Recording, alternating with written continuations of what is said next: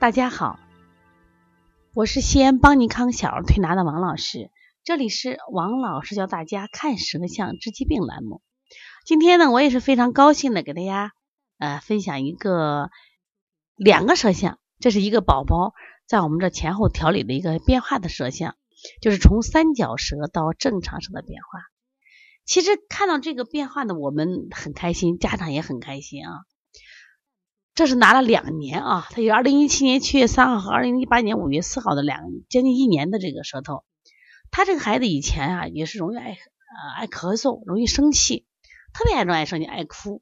那么这个孩子的舌象呢，就是你不管怎么拍，他老是嘴打不开；你不管怎么拍，他的舌形啊就像一个尖尖的三角形一样，就回回都是这样子。然后呢，他。这几次来的舌形发生变化，特别是在五月四号这天的舌头啊，我就好激动呀！我给妈妈讲，我说他的舌形看多漂亮，都快呈现完美的舌头了。当然，虽然还有一些气点，还有一些这个胎，实际上说明这个孩子真的是在变化。我觉得我们这几年啊，在舌象的积累上啊，我们做出了很大的努力，但是收获值很大，就是因为你把他以前可能几年前的时候都存在了。你发现他真的在变化，就是这变化还是非常大的。那么这个小孩原来为什么是三角舌呢？而且舌比较微软，就舌少神。其实我们讲呀，就舌主肌肉，舌为什么呀？心之苗窍，它真的能代表我们五脏在这个身体上的变化，通过舌能反映出来。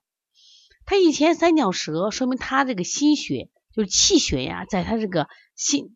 头脑心肺区的时候就明显的缩减，所以这个孩子呢，容经常容易就气机不畅啊，经常容易生气，呃，因为前面的气血不足啊，也会引起这个孩子特别容易咳嗽，就以前太哭了，就你说两句不他就哭开了。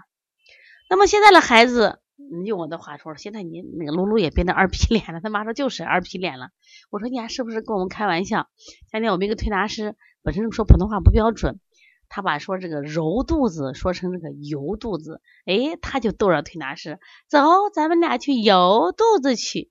哎，我说你们家这个露露有进步呀？为什么？他还会开玩笑，会调侃了，他心智模式是打开的了。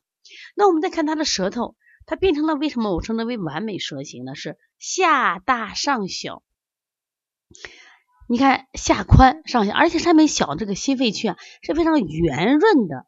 收成一个那种椭圆形，而且舌面平坦，舌的厚度正常，从舌形上真的非常美。而且呢，它舌后区原来是有凹陷的，就是你让它张大嘴硬看，现在也没有凹陷的，非常的饱满。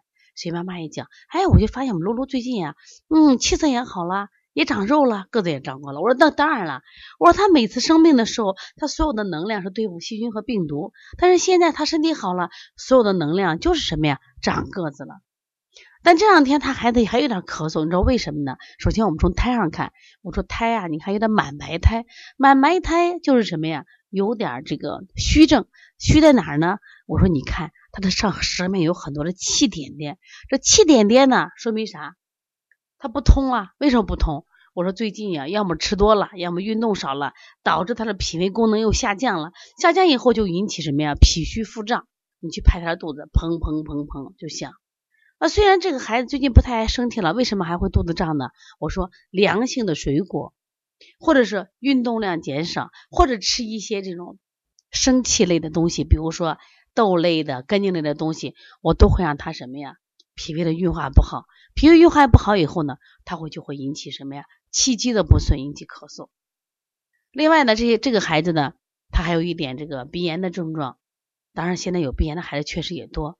我说，你看鼻炎的症状也是肺气呀，说明肺气。我说，一种是不足，另一种是什么？运行不畅。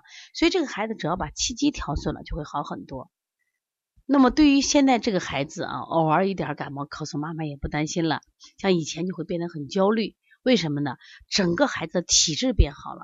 所以说，看舌象的变化，就能看出来他五脏六腑在不断的往好的方向发展。因此呢，舌诊呢确实能给我们提供一些判断诊断的依据，所以学习舌诊是非常好的提高我们辩证水平的一个好方法。如果大家想学习的话啊，我们也有这个舌象小儿舌象解析这本书，你们可以通过淘宝或者是通过这个我们的这公众微信里面有个有赞微店都可以购买。这样的话，你通过学习舌诊知识，掌握最基本的规律，那么当孩子有一些问题的时候，你就可以处理。那么对于这个孩子，他还有一些满白胎，刚才讲了是功能下降，我因此用了健脾助运的方法，而不是消食导致，一定还同时用了什么呀？理气的一些方法。那我再一次推荐一下，就是我们的赤凤摇头法、飞经走气都是调气的好方法。